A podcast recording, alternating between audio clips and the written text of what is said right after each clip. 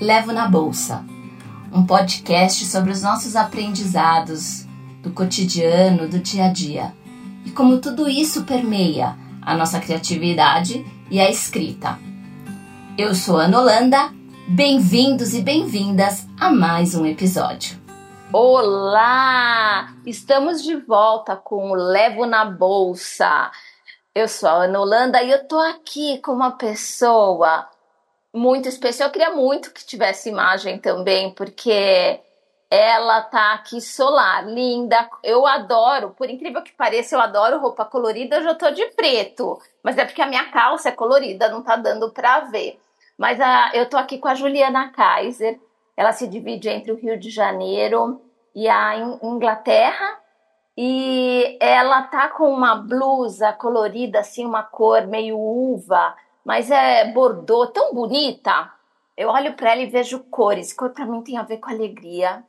Apesar que a gente hoje vai falar sobre um assunto que ele não é, é que ele eu, eu, espero que um dia a gente possa falar dele com mais alegria, mas ultimamente ele é, é, até hoje, né, ele é um assunto ainda que causa tristeza nas pessoas, né, que vivem disso. E tem muito a ver com o processo de escrita, porque também está é, tá ligado à tomada de consciência, né. Uh, a Juliana, ela trabalha com as questões de... Uh, de, de, é, a gente estava falando sobre a questão do preconceito, mas, por exemplo, por que, que as empresas, elas, por que, que nas empresas a gente não tem tantas pessoas negras? E como a gente faz para levar essas pessoas para as empresas? Sobre essas relações. E a gente aqui nos bastidores já estava conversando, e a Juliana já estava me contando algumas histórias, eu pra, contando para ela, e ela. E eu pude perceber nitidamente, né, o quanto nós temos uma e eu me incluo nisso, claro, né? Porque acho que se eu não me incluir, eu já vou estar tá errando, né? Porque é uma questão de formação.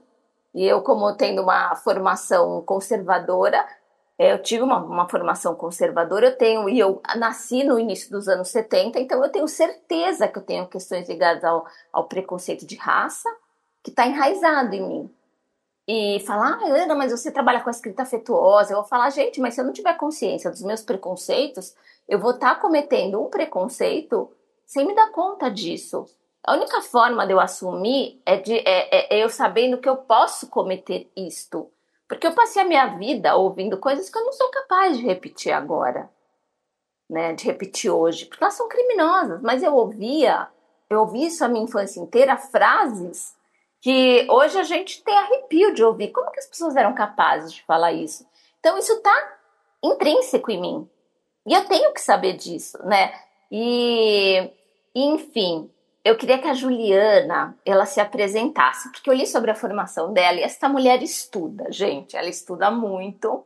E hoje ela ocupa, é, queria até confirmar com ela, um cargo na ABRH, que é a Associação Brasileira de Recursos Humanos do Rio de Janeiro, e ela trabalha com muitos estudos. Ela tem uma empresa que tem a ver com essas trilhas, né? E como que as pessoas fazem para é, cons conseguir entrar na, como é que as, as pessoas negras conseguem entrar nas empresas né, e prepará-las para entrar nas empresas, porque a coisa também não é tão simples assim, não é só ah, tem cota, tem isso, mas e a pessoa? Como é que ela se sente lá dentro? Então ela precisa muitas vezes ser preparada.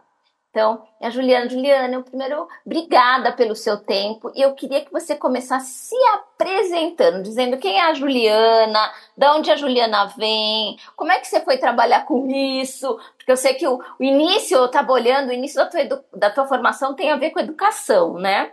Depois é que foi para você foi para sociologia e para essas questões. Obrigada, Juliana. Bem-vindo, bem-vinda ao Levo na Bolsa. Eu que agradeço super o convite. Estou bem honrada, Ana, super obrigada. É, bem, eu gosto sempre de começar falando sobre a minha jornada, dizendo que eu sou uma mulher negra. Esses dois marcadores sociais dizem muito sobre mim, assim, os que a gente já traz gênero e raça juntos num país como o nosso, num país de maioria de população negra e de maioria de mulheres, né? Somos 51% da população. É, eu hoje sou professora do Laboratório de Responsabilidade Social da UFRJ, no Instituto de Economia, e professora da Escola de Negócios da PUC, também do Rio. Sou conselheira da Associação Brasileira de Recursos Humanos, onde eu coordeno um programa para potencializar pessoas negras que atuem na área de RH. A área de recursos humanos é uma área fundamental das empresas, é a área que atrai os talentos. Eu venho originalmente, Ana, da educação. Eu trabalhei muitos anos em áreas periféricas. Depois eu fui morar em Portugal e a minha primeira formação é em História da Arte. E eu o que eu estudava era a exclusão de pessoas empobrecidas em centros culturais e museus. Então, eu fui numa jornada de fazer um mestrado em Portugal para estudar museologia e patrimônio. Eu acabei caindo numa área periférica, acabei indo trabalhar numa área periférica de Lisboa chamada Chelas, o bairro mais violento de Lisboa à época. E ali eu entendi que a minha questão na vida não era trabalhar com arte, e sim com a questão da exclusão e da pobreza. Como é que esse mecanismo ele se dá, e aí se dá lá em Portugal como aqui, e que por acaso é, esse mecanismo ele, ele se dá ah, majoritariamente com pessoas negras lá e aqui. Então eu volto e aí começo meu mergulho para estudar questões étnico-raciais. Então, toda a minha jornada ela vem pela questão da pobreza. Né, e de como essa vulnerabilidade social comete pessoas negras e faz com que os ciclos ah, de pobreza se repitam é, nas famílias. E aí eu tenho como propósito de vida interromper esses ciclos. E aí, não por acaso, eu estou atuando é, junto ao corporativo para que as pessoas tenham a oportunidade de romper esses ciclos. Juliana, me conta também, fala um pouquinho também de você. Você, você nasceu no Rio? Tua família é do Rio? Sim, eu sou do Rio, mas é, morei no interior de São Paulo quando, quando criança. Enfim, meu pai era engenheiro, então a gente foi para o interior de São Paulo. É, eu sempre tive muita vontade de viajar, então vou contar como é que eu comecei, que história é essa de Portugal, vou te contar isso.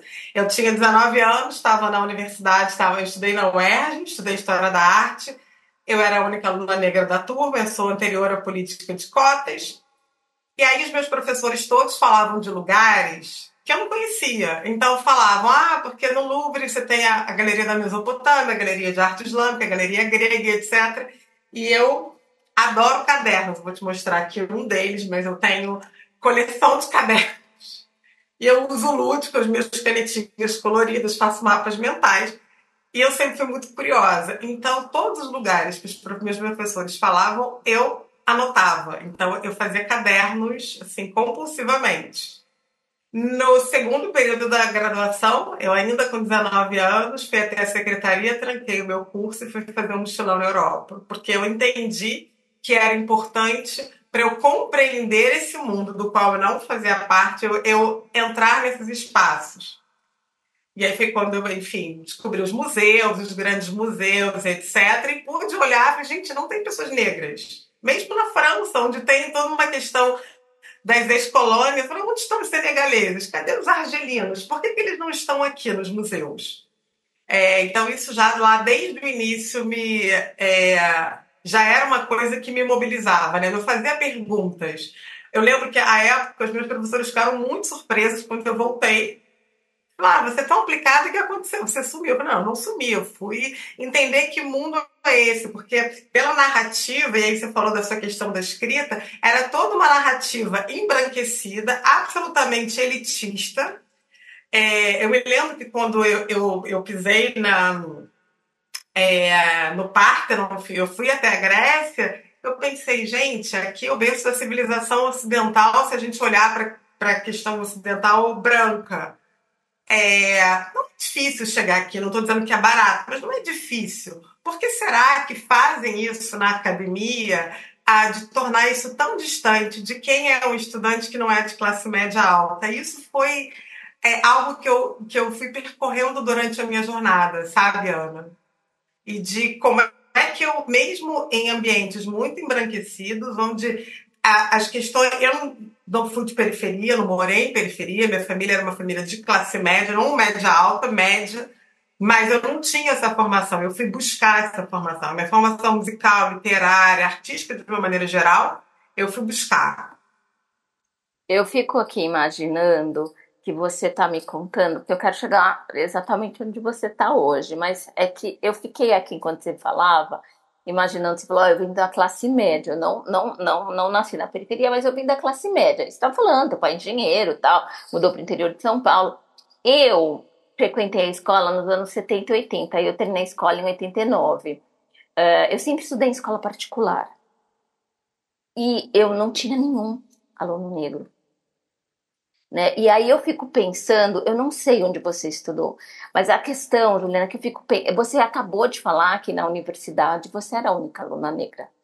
E eu fico imaginando se ao longo da tua, dessa tua vida você e você já sentia isso que no final você ia trabalhar, que era nas empresas, se você percebia é, que talvez em alguns ambientes você era a única negra e como que isso te impactava? Se era uma coisa que você questionava, porque eu vou falar uma coisa que não tem nada a ver com a cor, né, com ser negra, né? Mas é que uma vez eu estava conversando com uma aluna minha que estava escrevendo um livro sobre a questão do peso, de ser gorda tal, porque ela, ela falou assim, é, o dia que ela contou para mim o dia que ela descobriu que ela era gorda, quando ela era criança. E aí ela falou que ela é, tava com, ela tinha uns 12 anos, estava com um grupo, porque na casa dela a mãe era gorda, o pai era gordo, e eles tinham, e além das referências dela serem gordas na família, a mãe não era uma pessoa que falava, a mãe é, falava como ela era bonita, tal, não tinha essa questão de você precisa emagrecer, não tinha nada disso. É como ela era bonita do jeito que ela era. E aí ela estava num grupo com amigas e as amigas estavam falando, é, é, revelando uh, quem, quem gostava de quem na sala. E aí é, falava, falaram de um determinado menino que ela gostava. E, mas ela ficou com vergonha de falar. E aí a, disse que a menina que estava do lado dela virou para ela e falou assim: é, ai, ainda bem que você não gosta do fulano, porque eu gosto dele, mas também, né, se você falasse, não tinha problema, você não tem a, você não tem a menor chance com ele porque você é gorda. E aí, e aí ela falou que chegou em casa, olhou para a mãe dela e falou assim: "Mãe, por que você não me contou que eu sou gorda?" Assim, Juliana, quando ela me contou isso, esse, esse diálogo me impactou tanto, porque ele tem uma profundidade tão grande e vem com tantos conceitos, porque até então, ser gordo ou ser magra não era uma referência para aquela menina. Tanto que a mãe dela virou e falou assim: filha, como assim você não sabia que você era gorda? Eu sou gorda, seu pai ser gordo, mas qual o problema disso? né? Então, é, o que eu quero entender de você é que essas coisas, né? Porque às vezes a gente realmente é uma coisa tão adquirida, né? É uma coisa adquirida. E como é que isso foi te impactando? E como é que você é, é, percebe em relação ao que você trabalha hoje?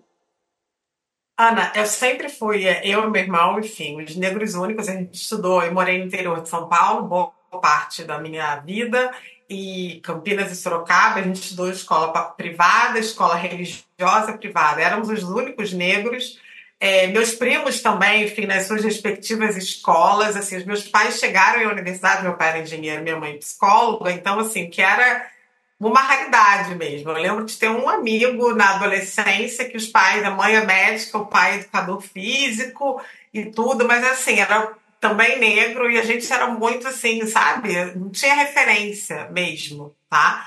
É...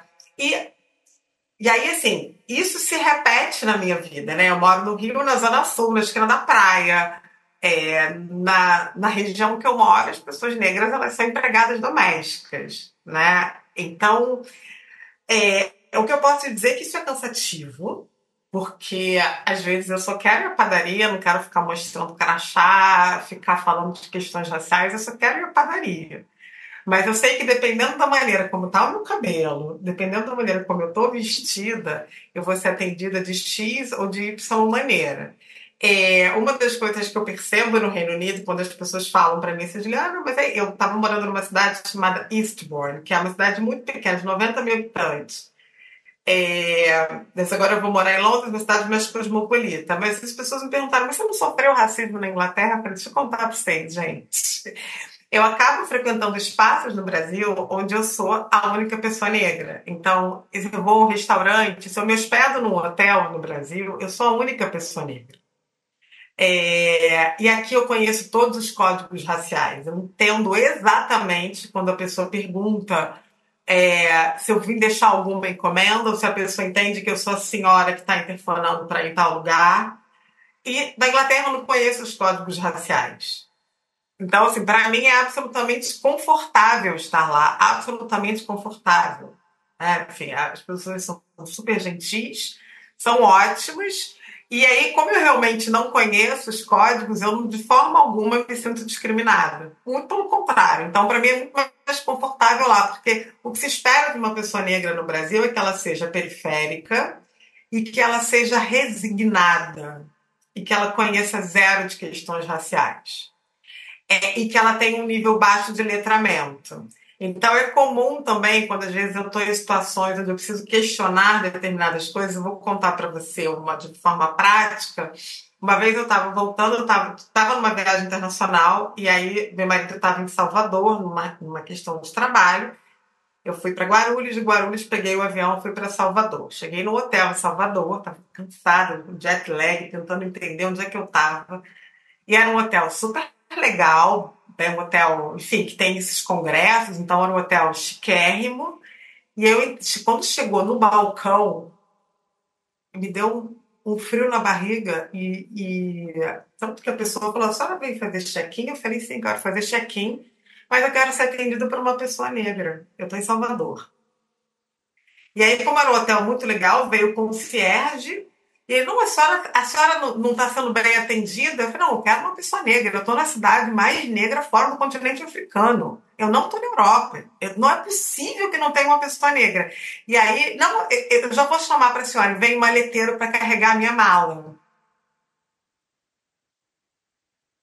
Eu, como gosto de escrever, aquela época eram livros de reclamação. Me dá um livro, por favor. Eu escrevi umas 10 páginas de como aquilo reproduzia o racismo, de que eu não precisava de um mucamo para carregar minha bagagem, que eu sabia carregar minha bagagem, que na Europa ninguém carrega a bagagem de ninguém, que etc, etc, etc. O que o hotel fez? Não, senhora, a gente vai trocar a senhora para colocar na melhor suíte, etc, etc. A gente vai dar champanhe. Eu falei, não é sobre isso. Não é sobre isso. Eu quero chegar num hotel na cidade mais negra fora da África e ser atendido por uma pessoa negra. A metade daquele balcão tem que ser negro. É, é isso, né? Essa questão da representação em tudo, né? É tão. Nossa, essa questão da representação, Juliana, ela é tão forte. É, a gente não tem representação em nada, cara. Parece que existe um. É, é, é, é como se todo mundo. É como se, assim, se elegesse esse aqui é o modelo. E aí, esse modelo, ele é, é branco, né, de uma determinada estatura, de um determinado peso, um determinado tipo de cabelo, é tudo, sabe?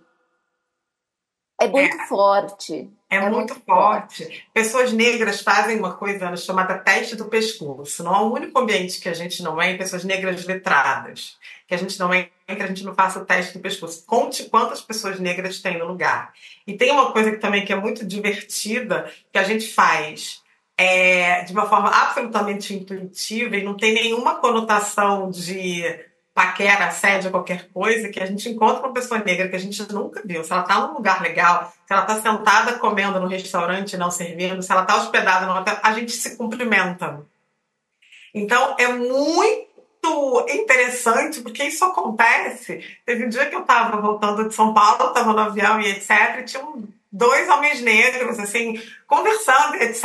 E estavam trabalhando e tal. A gente se olhou de um jeito, falou, gente, nós somos três pessoas. Pensa, a gente pensa isso, a gente não precisa dizer, tá dito, né? Eu não estava ali como babá, porque eu já vi no, no aeroporto e babá de branco, negra, vestida de branco. É, e a gente estava ali trabalhando e simplesmente vivendo a nossa vida. É, isso no Brasil é muito raro. É muito raramente eu pego avião com pessoas negras no Brasil. No Brasil. É, no, no feriado da coroação do, do rei, né, maio, eu estava saindo de Londres para Escócia, para uma cidadezinha minúscula no norte da Escócia. Estava com uma amiga negra dentro do avião. Entrou, entraram alguns grupos de famílias negras, como era feriado no Reino Unido, viajando. Então tinham mais de 15 pessoas negras dentro do avião. E aí, a minha cabeça, ela dá um nó, porque eu fico pensando o seguinte, gente, eu estou num país que tem 7% de população negra, as pessoas pegando um avião para se divertir no final de semana. E no Brasil a gente tem toda uma, uma perspectiva, primeiro das pessoas negras, muitas delas não terem possibilidade socioeconômica, e aí a gente está falando desse ciclo de pobreza e de exclusão, que aí tem a ver com o trabalho que eu faço nas empresas, que é o seguinte: é, é difícil que as pessoas negras entrem e quando elas entram, muitas das vezes a gente está falando de ambientes que são hostis. E isso acaba por ruir a saúde mental das pessoas negras. E elas desistem. Então, o fato das pessoas negras no Brasil serem empreendedoras não tem a ver com vontade de empreender necessariamente. Teve é, essa, essa questão que você falou agora, foi uma das que mais me impressionou no material que eu estava lendo, é, é, que fala que apenas 5% da liderança é formada por pessoas negras. Né? Aí eu pensei, quando eu li isso, eu falei, bom, reflexo da, da nossa sociedade, da nossa cultural, social, histórico, blá, blá, blá, blá. Mas aí, é sério, eu não estava preparada porque vinha depois, né? Porque isso, exatamente. Tem a questão das cotas, tal. Isso falava ali, né, né, que as pessoas hoje conseguiam entrar, que era por lei. Você tem, inclusive, nas empresas, elas têm que ter uma cota de negros, tal. E aí falava assim, de 30 a 40% dos talentos negros acabam se demitindo. Se demitindo em menos de seis meses, porque os ambientes não são inclusivos. E aí eu fiquei, deu um nó, eu falei, gente, o que acontece? É horrível isso, né? É horrível. Você se demite, você conseguiu chegar lá, mas você se demite. O que, que é um ambiente que ele não é inclusivo? O que, que acontece? Tem várias coisas, assim. Acho que quando é, é comum eu falar com as empresas empresas, um pouco até sobre falar com as pessoas, enfim, dos RH das empresas, como pessoas negras, de uma maneira geral, elas residem em áreas periféricas no Brasil. Então, já existe, se o trabalho é presencial ou híbrido, já existe uma dificuldade para se locomover, porque a gente fala de um país onde, nas grandes cidades, o transporte público, de uma maneira geral, ele é ruim, ele não dá conta da quantidade de pessoas. Então, num, por exemplo, vou dar um exemplo de São Paulo. Uma pessoa negra que mora na Zona Leste, com essas chuvas de São Paulo, quando ela chegar na região de Pinheiros, por exemplo, na Vila Olímpia, ou em Moema, para trabalhar num super escritório, essa pessoa vai passar aí por maus bocados. É, só que esse líder que está lá, que vai com a bicicletinha elétrica, né, enfim, da casa dele para o trabalho, e aí ele pedala para pegar o sol, para ficar mais fitness, etc., ele não tem ideia do que é pegar o busão, o trem o metrô para chegar no trabalho. Ele não faz ideia. E aí não faz ideia, eu não estou culpabilizando, mas é, é porque a pessoa não conhece. Eu, eu fico, às vezes, brincando que é aula de Brasil, Brasil profundo. Hoje a gente vai conversar sobre o que é o nosso país. É, o nosso país não é a Faria Lima. Não é. A gente tem contrastes na mesma cidade que são impressionantes. A gente tem casas no Rio, em São Paulo, por exemplo, São Paulo, maior cidade é, do país, onde a gente não tem saneamento básico. Isso é medieval, né? Isso é medieval. Então, eu estou falando de pessoas com níveis socioeconômicos diferentes, e onde essas realidades elas não aparecem no corporativo.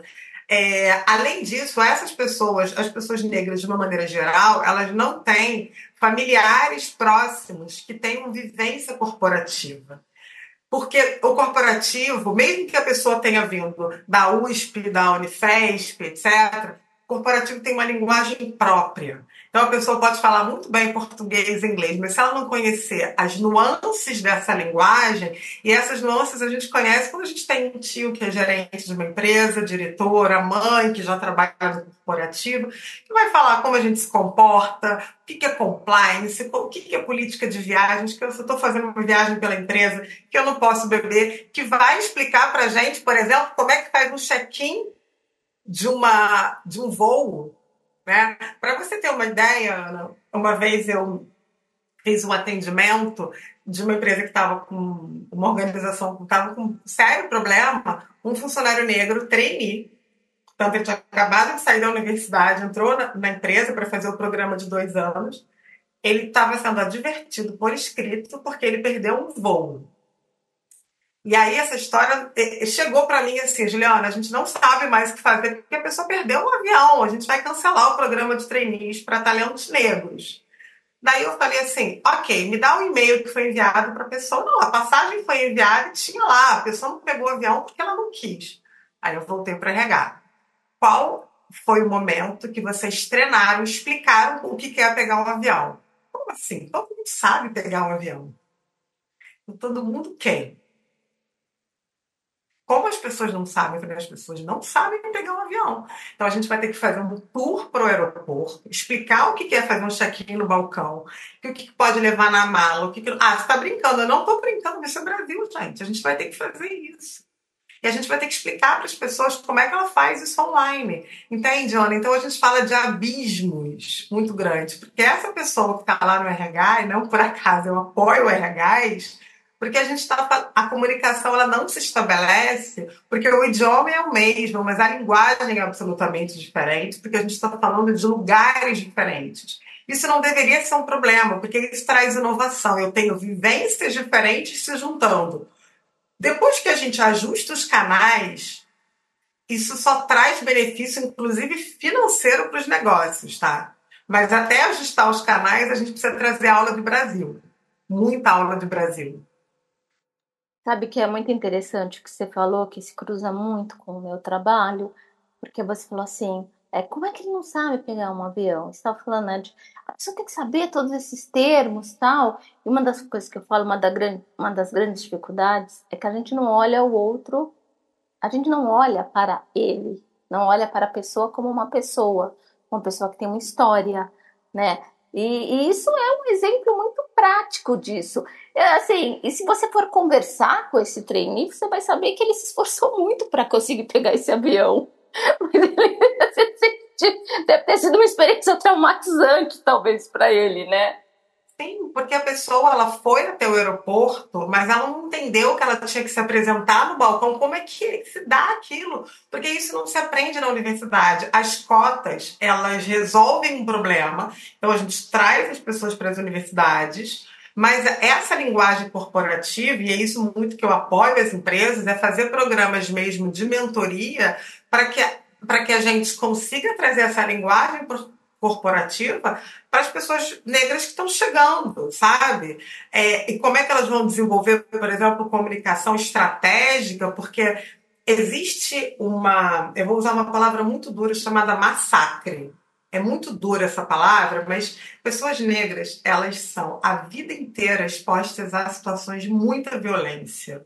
Desde, desde o Uber, homens negros, por exemplo, Uber, o motorista de Uber não para para um homem negro sozinho muito difícil. Se ele não estiver muito bem arrumado, não para. Então, a, a pessoa, as pessoas atravessam de rua, né, atravessam da calçada, não sentam do lado. São muitas violências. A vida inteira. Isso se repete cotidianamente. Dependendo da área onde a pessoa mora, ela ainda é abordada de forma violenta, desagradável pela polícia. Então tem tudo isso. E aí a pessoa está ali fazendo a universidade dela, querendo entrar no mercado corporativo, seguindo a carreira dela.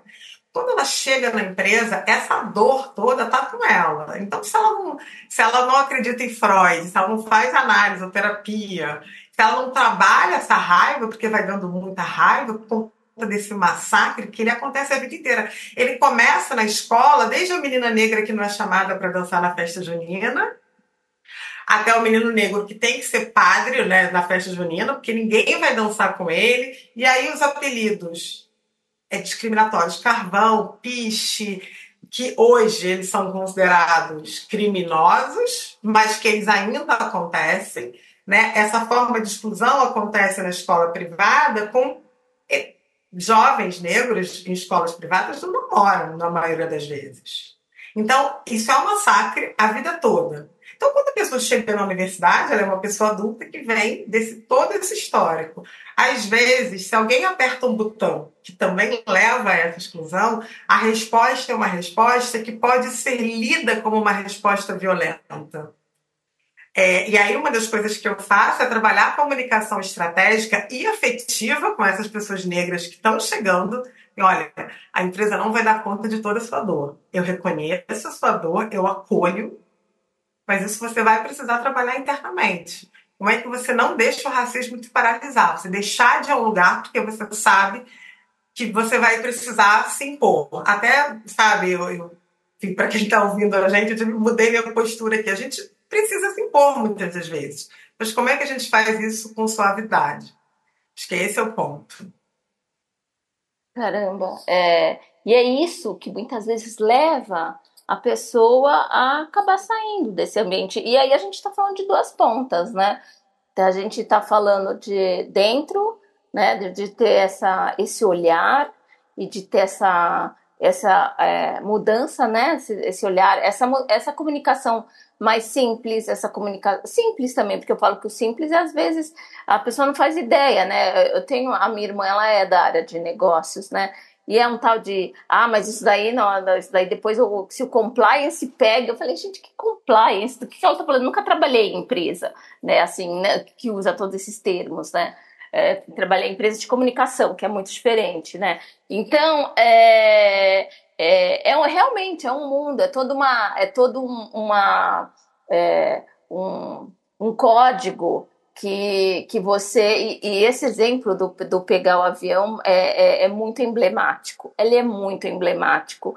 E a pessoa acaba. E também tem, é muito interessante quando você conta que do outro lado a pessoa também tem que entender né, que a empresa não vai dar conta de todas as questões dela, né? É, é, é muito é muito maior, né, do que a gente. Eu lembro que eu fui num congresso de RH, fui falar no congresso, né, sobre um, é, era um congresso de brasileiro de estresse, tal. E para eu fui falar da questão da comunicação, né? E eu assisti algumas das palestras. E uma coisa que me impressionou, teve um painel que eu achei muito interessante sobre autismo não só sobre autismo, mas é, é, em especial sobre autismo, puxava mais para autismo, porque uma das pessoas do painel é autista, está dentro do espectro, e está dentro do espectro não é do tipo, nossa, ninguém nem percebe que ele é autista. Não, percebe. Ele tem um nível de autismo que tem muitas dificuldades sociais, mas o cara é extremamente inteligente, né? Então, assim, ele sabe muito do que ele faz e ele pode trabalhar na empresa. Mas aí ele falou que ele não entendia porque ele não era aprovado em nenhuma entrevista de vaga.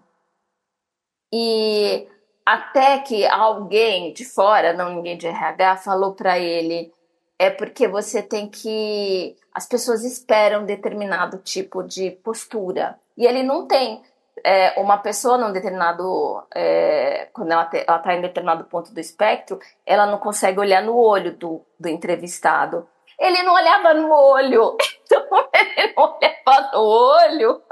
Ele não era bem visto, ele já era arriscado. Não só por isso, outros hábitos que ele tem, que é da, do autismo. Faz parte. Como é que você quer trazer a inclusão de um autista se você, pessoas que estão dentro do espectro, se você não é, olha para aquela pessoa e tudo que vem junto com aquela questão, né? Aí sabe o que, que ele fez? Ele começou a decorar o que ele tinha que fazer. Ele treinou como se fosse um teatro, uma peça. Qual é a resposta que a pessoa espera? Como é que eu tenho que me é, que agir na hora da entrevista, mesmo que isso não tenha nada a ver comigo. Ele não era, ele vestia uma fantasia de pessoa normal, né, dentro da normalidade, para ser, para poder passar e a partir daí poder mostrar o valor dele. E aí veio toda essa discussão dentro da questão do RH, né, de é, a gente não é simplesmente vamos trazer pessoas com uma determinada questão aqui, a gente tem que isso vem junto com um pacote muito maior. E eu não tinha me dado eu falei, caramba, o cara teve que se fantasiar, né? Teve que fingir uma coisa que ele não é. E depois disso ele não vai conseguir mais olhar no, nos olhos das pessoas, porque faz parte do, da, do, da questão que ele tem, ele não olha nos olhos, né? E isso não significa nada sobre ele, né? Assim, não significa que ele não tem condições de assumir aquela vaga, o fato dele não conseguir olhar nos olhos, né? Então, assim, isso que você está me, tá me trazendo vai se encaixando. Como a gente costuma trabalhar muito com modelos prontos, eu acho que isso vale muito para a comunicação, quando a gente não percebe que para abraçar uma quantidade maior de pessoas, a gente tem que adequar isso também, a gente tem que se adequar também, né? Sim, é, você trouxe nessa né, perspectiva dessa, dessa pessoa autista. Hoje a gente olha para as neurodiversidades assim de uma forma mais ampla. Uma pessoa, por exemplo, que está no espectro autista pode ser uma pessoa com um nível de foco muito alto. Então, uma pessoa para às vezes para finanças, para tomada de decisão, para análise de risco, etc., porque ela tem ali hiperfoco. Então, ela pode ser incrível para. E não, talvez não seja a pessoa da comunicação, e está tudo bem.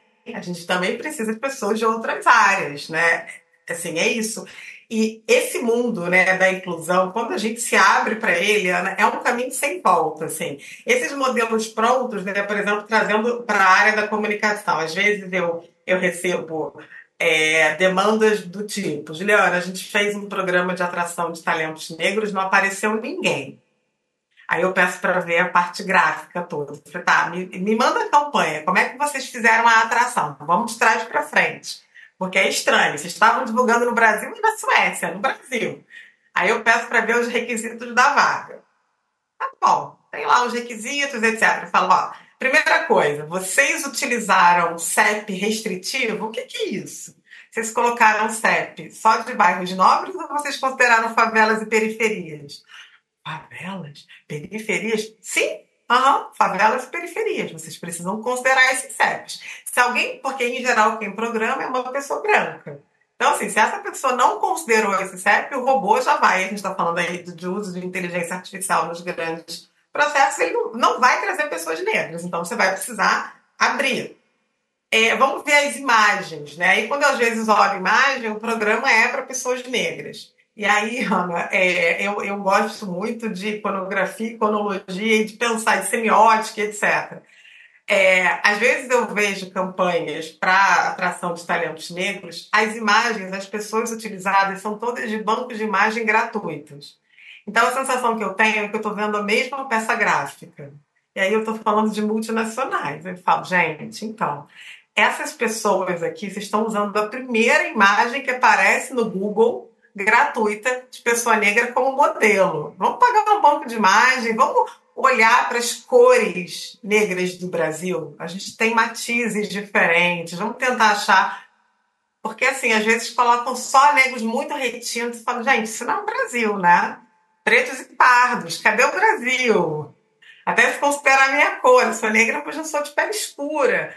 Ah, tem isso, tem isso. Como é que essas pessoas estão vestidas? Não é para é, africanizar, porque nem toda pessoa negra vai utilizar turbante, etc. Ah, não, não. Então a gente começa a olhar para todo o, é, o arcabouço de comunicação, a maneira de comunicar está absolutamente estereotipada. Em geral, eu vou no cerne. E aí eu pergunto, quando, depois que assim, a gente faz um ajuste, gente, posso deixar uma dica para vocês com muito afeto? Que tal vocês contratarem uma pessoa plena ou sênior de comunicação que seja negra? Você acha? Eu falei, sim. Porque aí essa pessoa vai ter essa vivência. E aí, às vezes, eu fico legislando contra mim mesmo. Eu falo, olha, e aí vocês não precisam me chamar, vai dar certo, porque a pessoa vai ter essa leitura, ela vai, inclusive a maneira como ela vai se expressar é, através da escrita, sem ter tantos estereótipos. Então, por exemplo, é, uma pessoa negra sabe o que, que é quando ela lê numa vaga de emprego a frase é, universidade top de linha ela sabe que isso é absolutamente excludente, porque a maioria da população negra fez universidade privada, menor, de, entre aspas, segunda linha, segunda categoria. Isso mexe muito com a autoestima das pessoas. Então, será que precisa mesmo dessa hiper, super universidade? Né? Isso diz, isso uh, diz realmente sobre a pessoa, entende? Então, é, são essas mensagens que para mim são muito simbólicas, né? Que estão até na maneira como a empresa comunica no momento em que ela quer atrair o talento. Ai, Juliana, muito bom, muito bom. Muito obrigada. Quem quiser saber mais sobre você, é, onde que te procura? Então, pode me procurar no LinkedIn e no Instagram, Juliana Kaiser. Se vocês colocarem, vocês me acham lá no Instagram, julianakaiser.br. Vai ser um prazer conversar com vocês. E, Ana, muito, muito obrigada aí por essa obrigada conversa. A obrigada a você, Juliana. Um beijo bem grande. E é isso. Eu, obrigada, pessoal. E a gente se encontra no próximo episódio do Levo na Bolsa. Um beijo. Beijo. Eu sou a Ana Holanda e esse foi mais um episódio do Levo na Bolsa, um podcast sobre os nossos aprendizados do cotidiano, criatividade e escrita. Até o próximo episódio!